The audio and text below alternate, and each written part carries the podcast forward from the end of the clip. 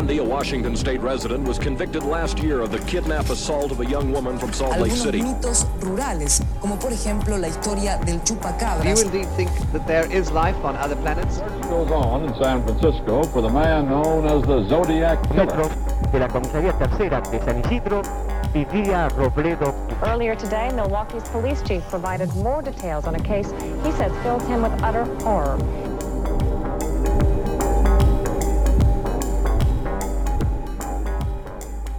Hola, yo soy Pisandro Y yo soy Charry. y esto es La, sexta, pata. ¿Cómo estás? Bien y a la vez no. Por. Como que dormí muy mal y estoy como medio como, ¿viste cuando estás como pasadito de rosca? Como que siento como toda la adrenalina del corazón que. ¿Pero por qué estás pasadito de rosca? Porque dormí mal. ¿Y vas a dormir siesta? Sí, yo creo que sí. ¿Vos cómo estás? Bien. es que no, no estoy mal, no estoy súper enérgica tampoco. Pero bueno, no estoy mal, estoy bien. Cosas que pasan. Sí. ¿Tenés algo para contar de tu semana? Estuve haciendo dos cosas, no sé si toda la semana, pero al menos los últimos días. Estuve haciendo dos cosas. Una fue ver Pesadilla en la cocina, edición argentina, que voy por el capítulo 11 y lo empecé a ver hace dos días. Que no sé si es un programa súper recomendable, pero es como en toda esta ola de ahora que Masterchef no sale cinco veces por semana, que vimos Bake Off, todas esas cosas, como que Pesadilla en la cocina es un programa más de todos esos que yo nunca lo había visto, no sé por qué. De hecho, este año me enteré que existía. Supongo que en su momento lo hubiera visto si hubiera sabido que existía. Porque yo vi todos los Masterchef, por ejemplo. ¿Que existía la versión argentina? Que existiera la versión Tipo, no es algo de este año la versión argentina. Es del 2016. Qué wow. Yo pensé que era de este año. No, no, no, es el 2016. Y nada, habiendo visto todos los Masterchef de Argentina, incluyendo los dos Junior, ¿por qué no ver Pesadilla en la cocina? Que es un programa que te hace no tener ganas de comer en un restaurante nunca más en la vida, que bueno, Sí. capaz es bueno, porque no hay plata tampoco. Pero es gracioso, está bueno. Es, es un programa como para pasar el rato. Y lo que estoy haciendo es ver Pesadilla en la cocina a la vez que juego al Sleep Tight. Que. Bueno, esto ya te lo conté, pero lo voy a contar a la gente. Por favor. Yo en la Switch tengo un montón de juegos que compré en algún momento y que nunca usé. Que son como juegos chiquitos, igual no es que tipo nunca usé un juego de los grandes. Pero sí tengo varios juegos que en su momento compré porque estaban baratos o gratis incluso y que nunca usé. Y uno de ellos es el Sleep Tight, que es un juego como de rondas en el que básicamente tenés que hacer tu mejor... Tenés que, no, que hacer que no se muera alguien y matar monstruitos. Y es como muy simple la premisa, pero es muy divertido y muy adictivo. Y lo estuve jugando un montón y lo voy a seguir jugando un montón. Y hace un rato me fijé a ver si era un juego solamente de Switch, que yo suponía que no, y no es solamente de Switch. Y está en Steam por 180 pesos. Barato. Así que si lo quieren jugar, no voy a explicar bien cómo es acá, no me voy a explicar todas las dinámicas, pero búsquenlo. Sleep Tight se llama, tipo como dormir fuerte. Tight es como O sea, literalmente es sí, como apretado, pero como que sleep tight es tipo dormí bien.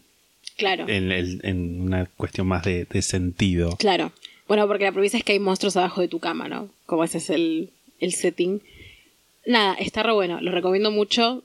Es como para. No es como juego. porque- es como medio un juego de tiros. Pero no sé, yo los juegos de tiros, por ejemplo, el Fortnite no lo soporto. Es como que este juego está bueno. Como que no- es un juego de tiros que podés jugar si no sos bueno en los juegos de tiros. Básicamente. Yo me bajé una vez el Fortnite para mi celular y tipo como que la personita se movía a dos pasos por minuto.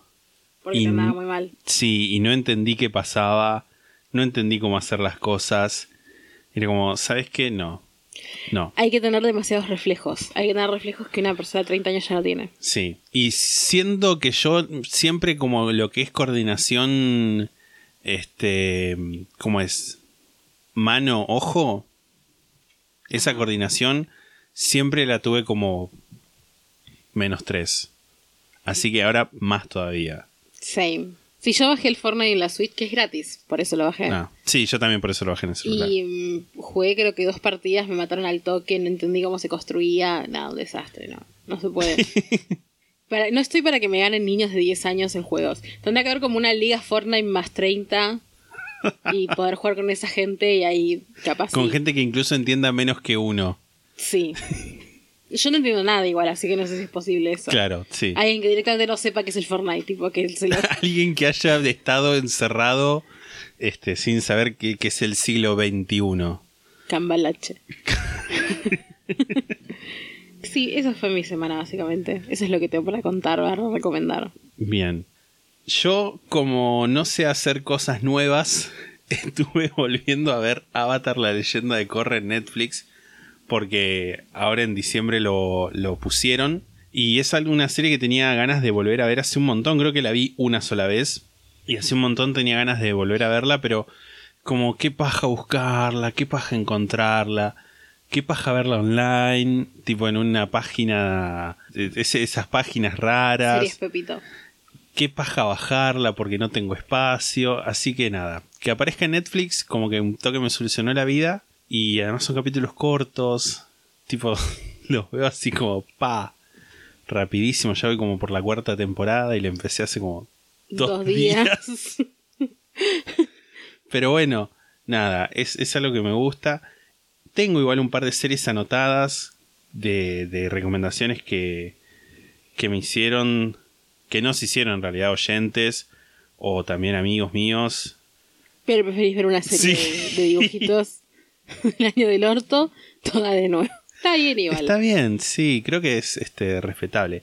Les queremos desear a todos nuestros oyentes que nos están escuchando en este momento un feliz 2021, porque el último capítulo que escucharon fue literalmente el año pasado. Sí, una locura como pasa el tiempo. Y este capítulo, sí, y este capítulo va a salir el, el 3 de enero. O sea, apenas empezado el año. El año Sí. está en pañales, literalmente.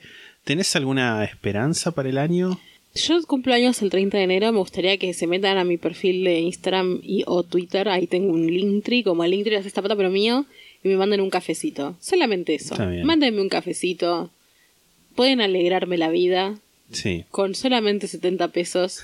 si, si 10 de personas me mandan un cafecito, Te voy a hacer hecha. 600 y pico de pesos más arriba porque cafecito me saca una parte. Sí. Y, est- y está bien, me puedo comprar algo. Me puedo comprar unas empanadas ese día y ser Qué más rico. feliz. Eso es lo único. O sea, sí tengo esperanzas para este año. Yo me quiero vacunar en algún momento. Sí, sí, sí. Quiero, Marta, sos el número uno. Eh, me quiero vacunar y, y que la gente se vacune también. Me gustaría eso, que no solamente yo me vacune y sea la boluda vacunada, sino que haya saber una una cantidad. cantidad de gente va- vacunada como para que. Para no que sé, sirva de algo. una mínima inmunidad de rebaño Sí, se pueda conseguir. Sí. sí. Yo estoy pensando que también es divertido, va a ser divertido tipo escuchar lo que decimos ahora y Dentro ponerle en los próximos dos capítulos y después ver qué pasa cuando vol- volvamos. Porque Sí. va a haber un pequeño hiato después de, de esta serie que es lo que vamos a tratar ahora y el bonus track correcto, correspondiente. Y por ahí, no sé, cuando volvamos en, en- en febrero, después de terminar esto, tipo, no es que ahora nos vamos a ir, faltan todavía un par de capítulos. Pero mirá si volvemos y es como, ah, al final la vacuna me hizo mutante. que yo no, no soy ese tipo de personas. ¿Y vos, igual vos crees que para febrero ya nos vamos a haber vacunado? No. No creo. Para mí no. no. Para mí nos vamos a vacunar en unos meses. Yo todavía, eh, cuando intenté eh, aprovecharme de que toma como grupo de riesgo la obesidad, que no me voy a explayar porque creo que eso está mal, pero bueno, dos mangos aparte, intenté aprovecharme de eso y puse mi DNI, no me lo dejaba poner completo y decía que estaba muerta. Así que... Así que nada, por ahora el no me van a dar la vacuna. más grande del podcast, tipo. Dos fantasmas. Sí, literal. Era la experiencia. ¿Qué sería? Sobrenatural, paranormal, más 360. grande del mundo. tipo, una, una fantasma que se puso un podcast. Podcast, tal cual. ¿Yo, yo estoy muerto también? No. Vos es tipo el que basta de los Rugrats, que es como Angélica los imaginaba a todos. tipo, vos me imaginaste a mí. Yo morí hace muchos años. Yo era tu amiga de la secundaria, morí hace muchos años. Y vos nunca pudiste soltarme. Entonces, ¿crees Pero que siempre hijo decíamos mío? que es al revés. Bueno, pero no. La que aparece muerta plot- en Renaper el- soy yo. El plot twist es ese. Wow. Wow. Eso sí no lo voy a ver. No lo veía venir. No lo veía ver. Tampoco lo veía ver. Me gustaría aprovechar este momento también para recordarles que existe un club La Sexta Pata que va a seguir funcionando incluso en el hiato. Exacto. y que nos faltan tantos miembros para que sorteemos una remera entre los miembros del club. Así que también está la tienda igual si quieren ir a comprar sus remeras. Está todo en el Linktree Exacto. de este capítulo, en la descripción de este capítulo, o en nuestra bio de Instagram, o en nuestra bio de Twitter. Está tanto lo del club, para hacernos donaciones únicas, para la tienda de merch, todo. Todo está ahí. Todo. Todo, todo, todo. Antes de comenzar con el capítulo, vamos a mandarle saludo geográfico correspondiente al día de la fecha, que en este caso va a Puerto Tirol, en Chaco. Menos y este amor en Puerto Tirol. Me parece bien. Que no sé, debe, debe hacer mucho calor, más que acá en este momento. No quiero ni, pensarlo, ni googlearlo, ni Es nada. pensar. pero les mando el saludo este, les mandamos este saludo y les deseamos lo mejor en este 2021. Que prospere, prospere Puerto Tirol. que prospere Puerto Tirol, efectivamente. Que igual, Chaco, ¿tiene salida al mar? No, no, un- No, no puede ser un puerto. ¿Tiene acceso al río? ¿Al que viene de Brasil? ¿Paraguay? ¿El río, Uruguay? ¿El río Paraguay? No estoy segura, puede ser. Que eventualmente desemboca en el río de la Plata. Claro. Ponele. Digamos. No sí. lo sé, no sé No, no, científico. no, no. y el capítulo de hoy, ya que hablábamos del Club La Sexta Pata, es un caso que votaron los miembros del Club La Sexta Pata, así que también si quieren tener además ese beneficio de poder votar qué capítulos vamos a hacer, de una selección curada por nosotros, por lo menos, pueden unirse con el link que está en nuestras en el Linktree que está en las bios de todas nuestras redes sociales y en la descripción de este mismo capítulo. Hoy vamos a hablar de John Wayne Gacy, conocido como el payaso asesino, de forma incorrecta si me piden opinión. Nadie te la pide igual. Sí, me la piden porque están escuchando este podcast de este caso que estoy haciendo yo. Literalmente, es- dar play es preguntarme, Lisandro, ¿qué pensás de esto? ok, ok. Y que absolutamente cada medio, youtuber, persona por internet que se te cruce, te va a decir que fue la inspiración del libro It de Stephen King. Lo cual, sí, mi abuela pateaba calefones. Inchequeable, digamos. Inchequeable, totalmente. Las fuentes que usé, por lo menos al momento, no creo que vaya a añadir más, pero bueno. El libro John Wayne Gacy, The True Crime Story of the Killer Clown. John Wayne Gacy, la historia de crimen real del payaso asesino, de, escrito por Tyler Crane, libro del 2015. Y John Wayne Gacy, Defending a Monster, defendiendo un monstruo por Sam L. Amirante y Danny Broderick. Sam el almirante. Sam L. Amirante, Mm. o sea, Sam Leopold Amirante, Ajá. es el abogado que lo defendió a John Wayne Gacy en el juicio. Lo atraparon, Sí, sí, y lo enjuiciaron de spoiler.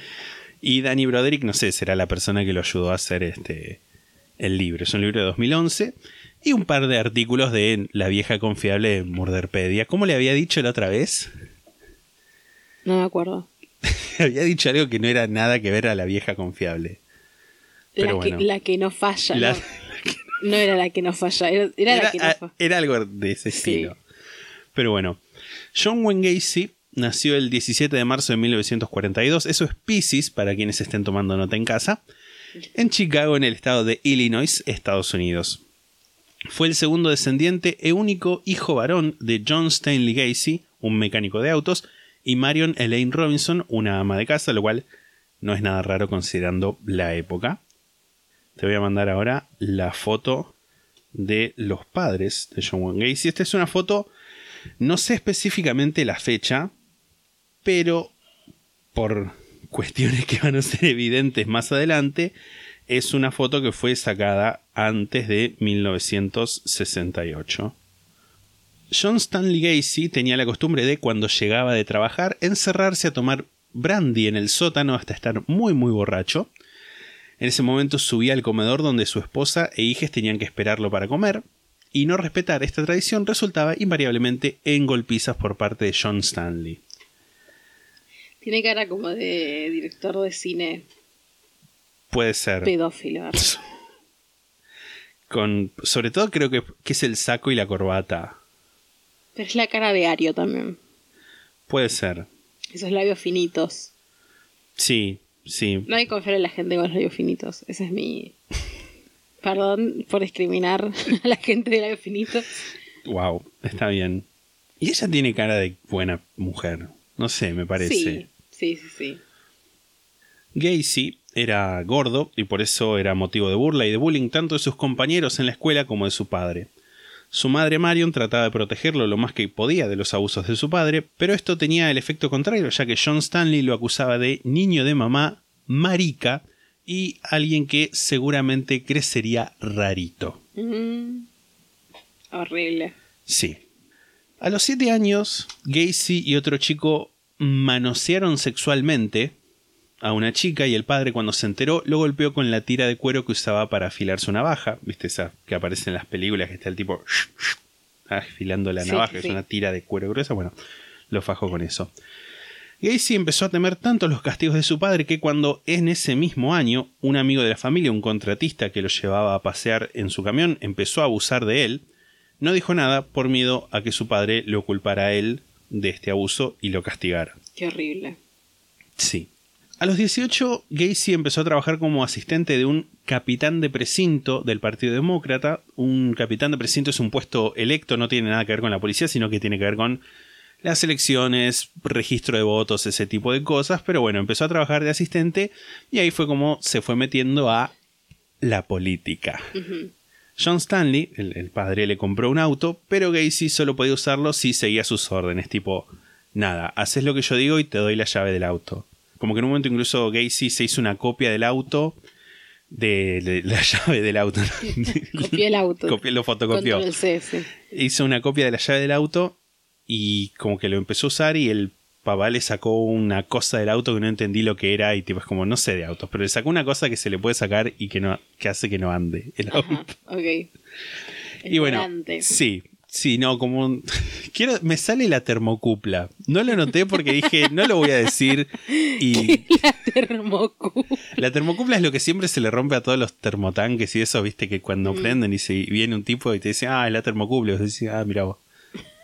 Siempre es la termocupla, siempre. Pero bueno, en un momento Gacy se hartó y se escapó con ese mismo auto a Las Vegas. En Las Vegas trabajó un tiempo en una ambulancia, consiguió el trabajo bastante rápido porque se ve que esa era una época en la que se podía conseguir trabajo. y después lo transfirieron a una morgue. Y es por esta época en la que empezó a darse cuenta de que se sentía atraído por hombres y supuestamente, o por lo menos eso dijo él, una de las noches en una de las salas de la morgue, abrazó y tocó el cuerpo de un adolescente muerto. Esto lo choqueó, tipo, ¿qué, qué estoy haciendo? Y decidió volver a Chicago. Lo, lo- lo chocó que era gay o que se estaba por coger un cadáver. Creo que lo del cadáver, Ok. pero no sé. Puede ser cualquiera de las dos. Y ahora, no sé si la palabra es interesante, pero es por lo menos significativo. Y esto es algo que vamos a ver en, en otros casos, lo vamos a seguir viendo en otros casos de asesinos seriales, que es este primer contacto sexual o instancia sexual significativa relacionada con la violencia y que forja la relación del asesino con la sexualidad asociándola justamente a la violencia. De hecho, uno de los primeros estudios de- del FBI sobre el tema, el estudio del que siempre hablo, habla de sexual homicide, o sea, homicidio sexual o Sí. homicidio relacionado al sexo. No siempre está esta correlación, pero es lo suficientemente significativa en términos estadísticos como para señalarle y decir, bueno, esto va a volver a pasar en otros casos. Ya de vuelta en Chicago, se anotó en el Western Business College, la Universidad de Negocios del Noroeste, donde se graduó ¿Por qué el noroeste? Western no es noroeste. nor noroeste, Pero dijiste western. Western no es noroeste. Northwestern Business Ah, College. dijiste western, no northwestern. Northwestern Business College. Business College. Business College. Se graduó, bueno, en 1963 y ese mismo año empezó a trabajar en la compañía de zapatos Noon Bush. Y en 1964, el año siguiente, lo transfirieron a Springfield, también en el estado de Illinois, aclaro porque hay varias Springfield en Estados Unidos. Ese año conoció a Marlin Mayers, una compañía de trabajo. No es Marilyn, es tipo Marlin. Y no es Mayers, es tipo Mears, pero se debe pronunciar Marilyn Mayers igual, ¿o no? Una compañía de trabajo con quien se casó en septiembre. Acá te voy a mostrar una foto nada clara de ese momento. No sé dónde la habrán sacado. Pero qué foto de mierda. ¿Viste? Es Está- una foto de Está porquería. vestido como un vampiro un poco. Sí, sí, sí, contiene ese coso, esa corbatita moñito doble. Es, es como medio del sur eso, creo, no sé, no voy a juzgar. Marlene era la hija de un empresario que compró tres restaurantes de la cadena Kentucky Fried Chicken, esa cadena, Ajá. en Iowa y le ofreció a Gacy ser el gerente. Para este momento, Gacy se había unido a los Jaycees en Springfield. Jaycees o United States Junior Chamber es una organización cívica para el entrenamiento en liderazgo con énfasis en desarrollo de negocios, habilidades de administración y conexiones internacionales. Para dar una idea por ahí de lo significativo de esta organización, basta con nombrar algunas personas que fueron miembros, como Bill Clinton, Richard Nixon, Al Gore, Bill Gates, Elvis Presley y una de ellas en la cárcel, un tal Edmund Kemper. Illuminatis. Illuminatis, totalmente, confirmed, confirmado. Cuando Gacy y Marlin se mudaron a Waterloo, Iowa, que es donde estaban los restaurantes, Gacy siguió trabajando con los Jaycees de esa ciudad. Digo, Gacy, Jaycee, horrible. Sí. A cuyas reuniones llevaba pollo frito de los restaurantes, así como nada, y le tomaron cariño. Claro. Un token de su apreciación. Exacto, tanto así que en 1967 lo nombraron vicepresidente de los Jaycees en Waterloo. Y en esa ciudad la organización, por lo menos, no sé si en otros lugares también o no, estaba involucrada en, do- en drogas. Estaba involucrada en drogas, pornografía, prostitución y, como dice Wikipedia, intercambio de esposas. La mitad de esas cosas, nada de eso me parece necesariamente mal. No. Para pornografía y prostitución, y ¿qué, qué es malo? de- ¿Qué sería de malo eso? Depende qué drogas. Tipo, si mucha falopa, Claro, igual también decir eso, o sea, una cosa es drogas y otra cosa es tráfico de drogas. sí, Una cosa es prostitución, otra cosa es proxenetismo. Porque que es como que a veces lo dicen así, Sí. tipo, y, y en realidad lo que quieren decir es otra cosa. Una gente que se junta a, a drogarse y a, intercambi- y hacer swingerismo no me parece para No. nada mal. No, no, same. en todas las partes lo pintan como, viste, como algo oscuro y tenebroso, como- pero bueno. En este, de hecho acá lo pongo entre comillas, marco de depravación, que es como lo señalan, Casey continuó explorando su homosexualidad y engañó en repetidas oportunidades a su esposa que, en ese mismo año, 1967, dio a luz al primer hijo de la pareja. El padre de Gacy, cuando visitó la familia para conocer a su nieto, le habría pedido perdón a Gacy por el abuso físico y psicológico y le habría dicho, hijo, estaba equivocado con vos. Tipo, no, no sos un marica. Mientras tanto, Gacy abrió un club en el subsuelo de su casa donde, donde invitaba a sus empleados a beber y a jugar al pool, aunque sospechosamente solo invitaba a los empleados varones jóvenes. Sí. En agosto de 1967, Gacy convenció a Donald Borges, de 15 años e hijo de un compañero de Jaycees, para que fuera a su casa bajo la promesa de darle películas pornográficas. En la casa, Gacy lo emborrachó y lo obligó a practicarle sexo oral, o sea, lo violó. En marzo de 1968, año en el que Marilyn dio a luz a una hija, la segunda, eh, el segundo vástago de esa pareja, Donald Borges le contó a su padre lo que Gacy había hecho y el señor Borges no dudó en informar a la policía, quien arrestó a Gacy bajo el cargo de sodomía oral y el intento de abuso de otro adolescente de 16, de 16 años. Y acá te muestro en una foto sorprendentemente de buena calidad en comparación a la anterior, el, el mugshot de John Wayne Gacy, Ajá. que esto es de, como dice acá, noviembre del 68, es como cuando ya iba más adelantado. La segunda foto tiene un poco la cara de oso, de gay oso. ¿Viste? Un toque sí. Es que sí. El primer gay oso en hacerle cara de gay oso fue John Wayne Vos Gacy. decís. Habría que ver. tipo, Hay ¿cuál- que ver la historia. La historia de los gays osos. Hay que recuperar ese archivo. Pero bueno.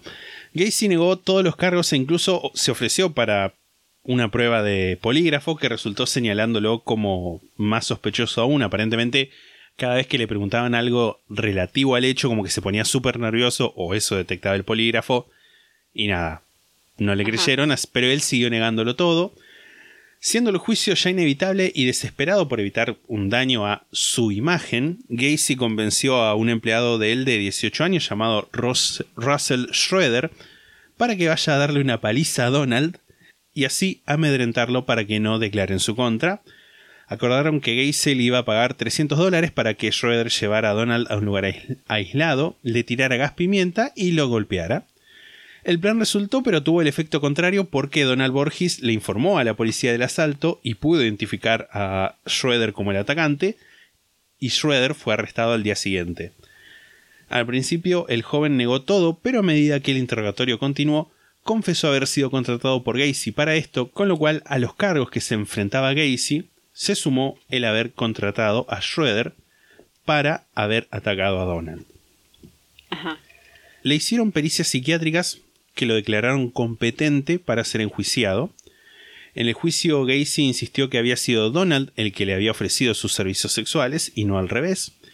Y el 3 de diciembre de 1968, como resultado final del juicio, Gacy fue condenado a 10 años de prisión en la, en la penitenciaría estatal de Anamosa. Que suena como amorosa, pero bueno. Boludo, nunca la policía funcionó tan bien, tan rápido y tan eficiente. Sí. 10 años por, por una violación. Sí, Seguro que igual estaba grabado porque era puto, lo cual eso me hace tener un poco más de bronca igual. No digo que sea poco 10 años por una violación, pero No, bueno, no, no, hemos no. visto casos en los que le dan 10 años por un asesinato. Sí, totalmente. Ese mismo día, el 3 de diciembre de 1968, Marlene inició el trámite de divorcio que saldría casi un año después, y después de esto Gacy no la volvería a ver a ella ni a sus hijos. En la cárcel ganó rápidamente la fama de recluso modelo y se esforzaba por llevarse bien con sus compañeros de presidio. Se convirtió en el chef principal y se unió al grupo de Jaycees que estaba en la cárcel, logrando que aumente el número de anotados, de, de conscriptos, no sé, de gente que se unía a estos seminarios secta. Sí. También usando sus habilidades políticas, vaya, habilidades políticas así como Labia. logró un aumento en el pago que recibían los demás reclusos por su trabajo en el salón comedor y supervisó proyectos que mejoraban las condiciones de vida de sus compañeros. Un sindicalista. Sí, en uno de los libros decía que había puesto que hecho como un, un, eh, golf course, tipo un campito de golf. Ajá. Está bien. Está bien, sí, qué sé yo. En 1969 pidió libertad condicional que le fue negada y en la Navidad de ese mismo año, es decir, un año, casi un año después de haber estado preso, falleció su padre de cirrosis. Gacy, cuando se enteró, se habría tirado al piso a llorar desconsoladamente y pidió un permiso para ir al funeral de su padre que también le fue negado. Sin embargo, seis meses después, en junio de 1970, le fue otorgada la libertad condicional con un periodo de prueba de 12 meses. Había cumplido 18 meses, un año y medio en total de los 10 que tenía que cumplir.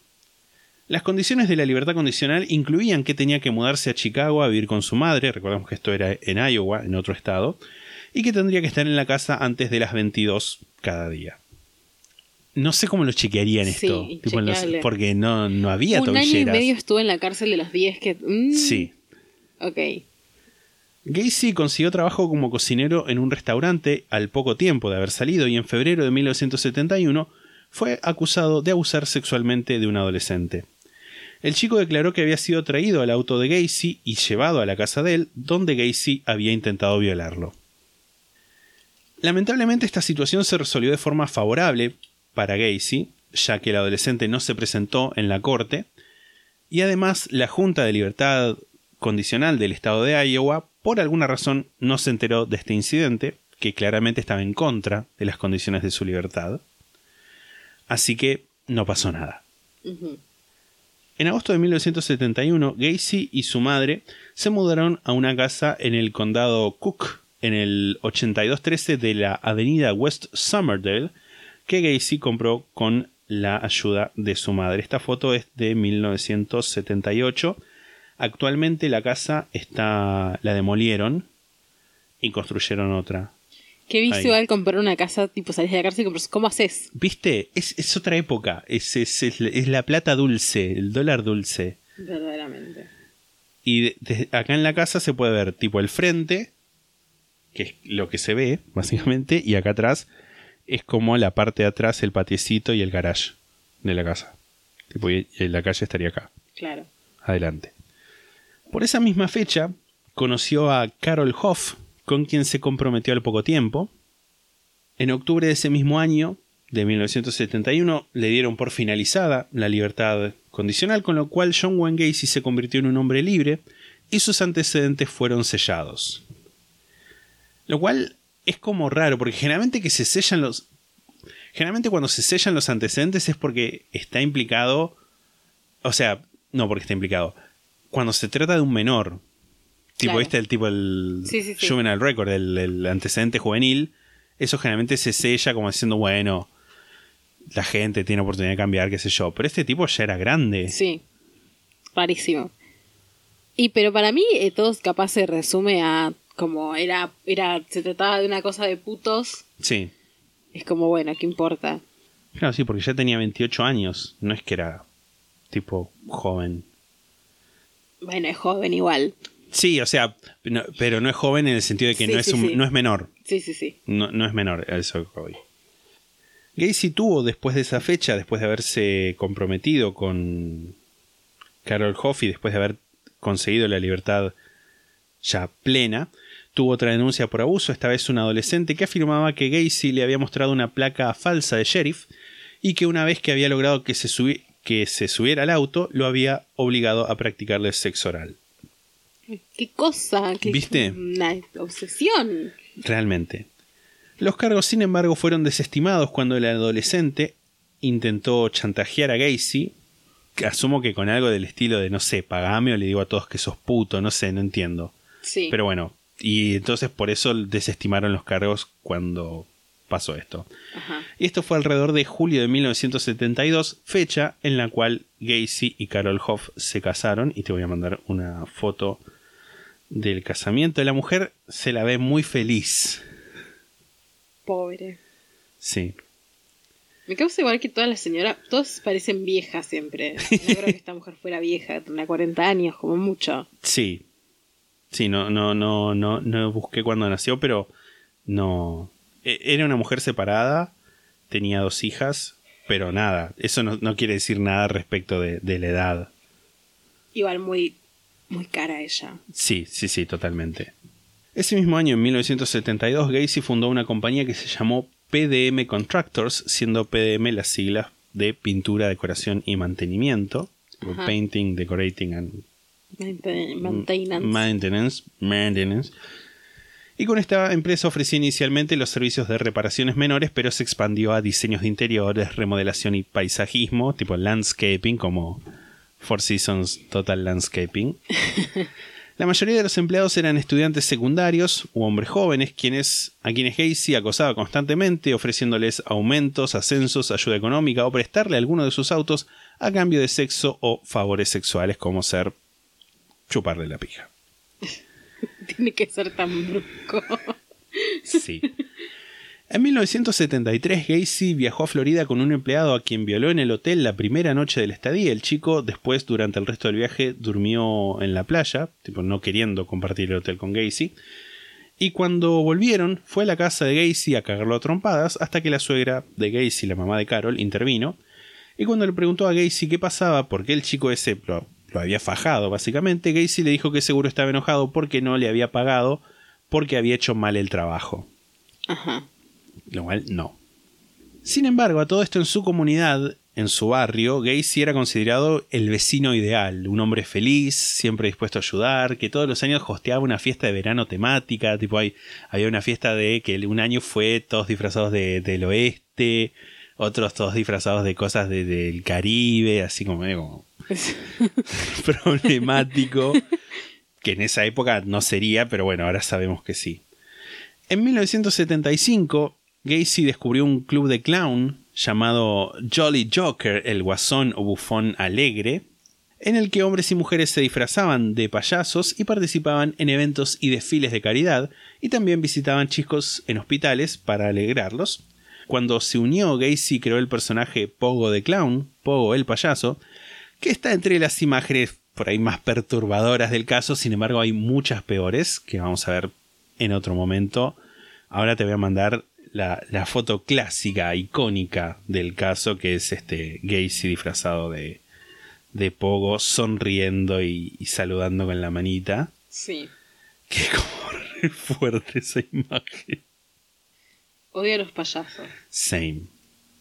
Ese mismo año, 1975, Gacy le dijo a Carol que era bisexual y que nunca más iban a tener sexo. Ay, bueno. Tipo, encima, De supuestamente 0 a 100. se lo dijo un día de la madre. Tipo, tuvieron sexo el día de la madre y le dijo, esta va a ser la última vez.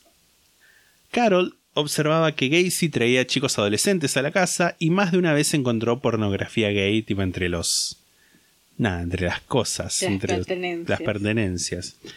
En octubre, Carol inició los trámites de divorcio, afirmando que Gacy le era infiel con otras mujeres, como para protegerlo, no sé, de- de- de- del estigma, como para decir, Sí. bueno, también asumo que para no, bajo la, quizás la, la- la concepción errada de si digo que mi marido es gay voy a pasar vergüenza yo, Puede ser.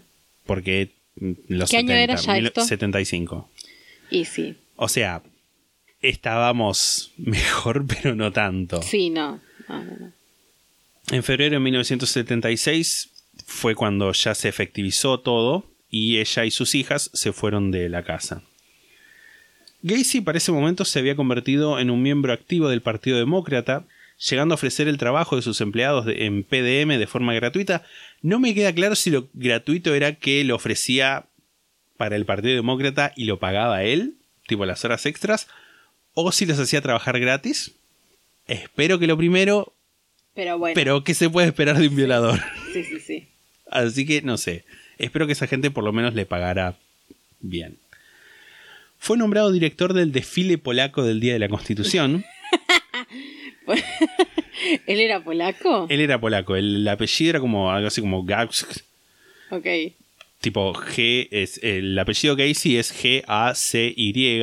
Y como que originalmente los bisabuelos eran G-A-C-Z o CW. eh. Ok. tipo incluso creo que en Wikipedia marcan como esa variante.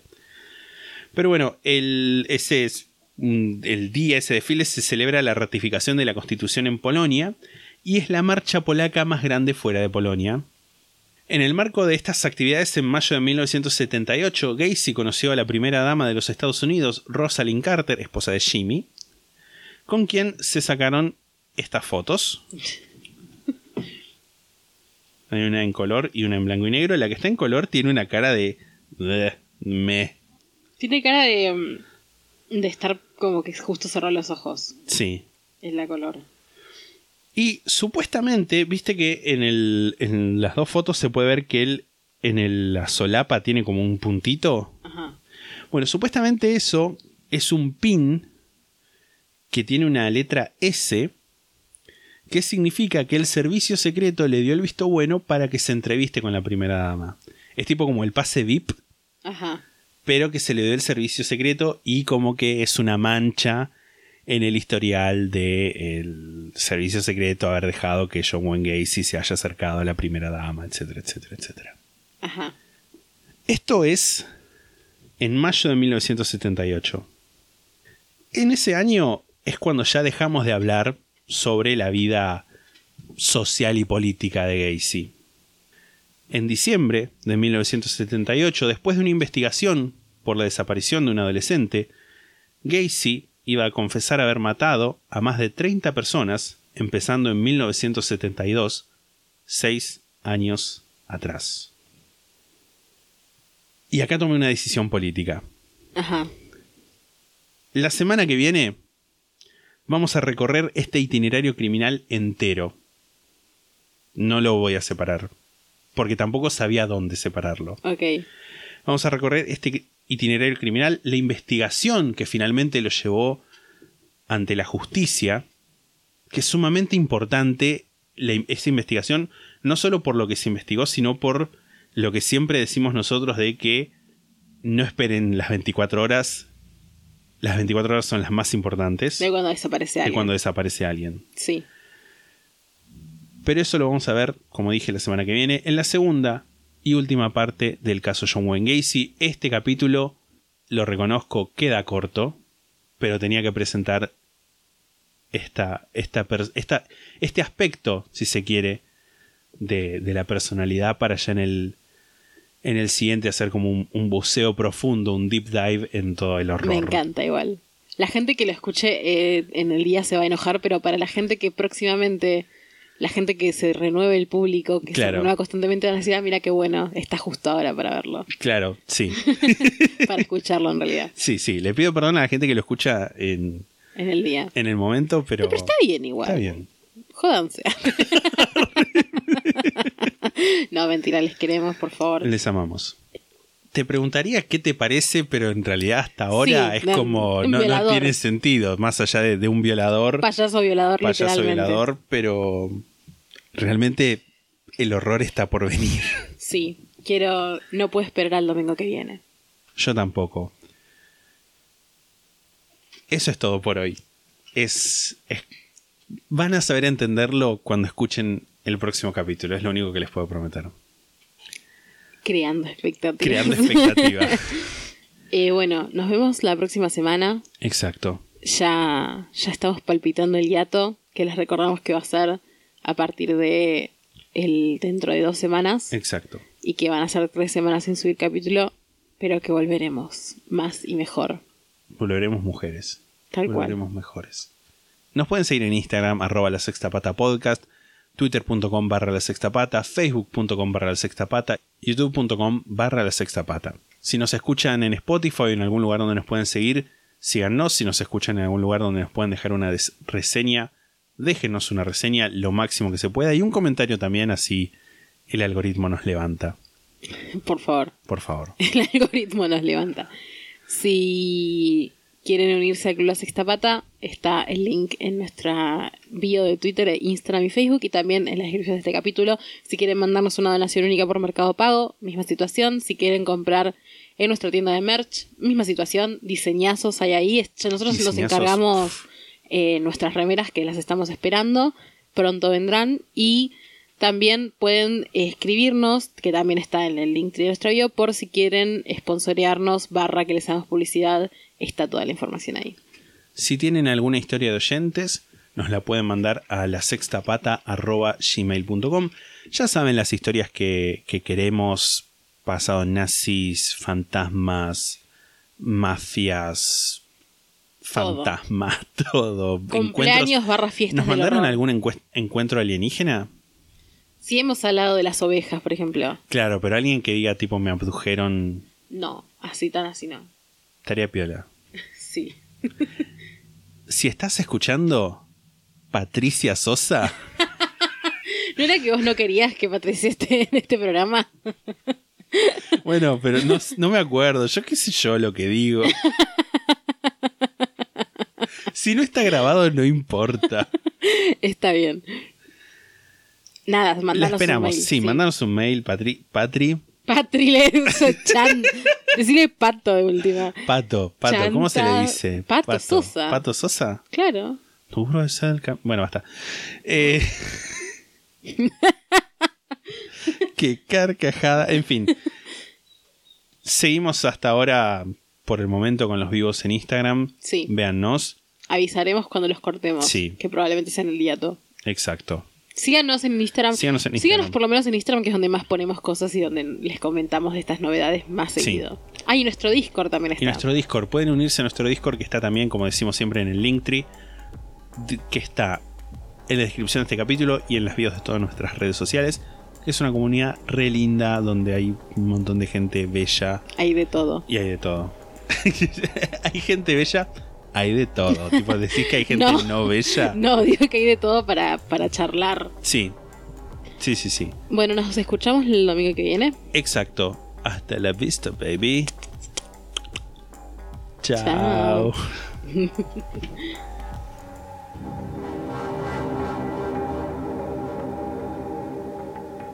La sexta pata se graba en la ciudad de Mar del Plata.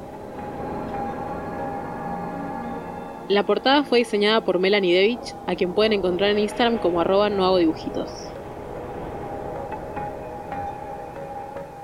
La música es The Soft Whispering Truth por Lingua Lustra y fue editada por nosotros para la intro de este podcast.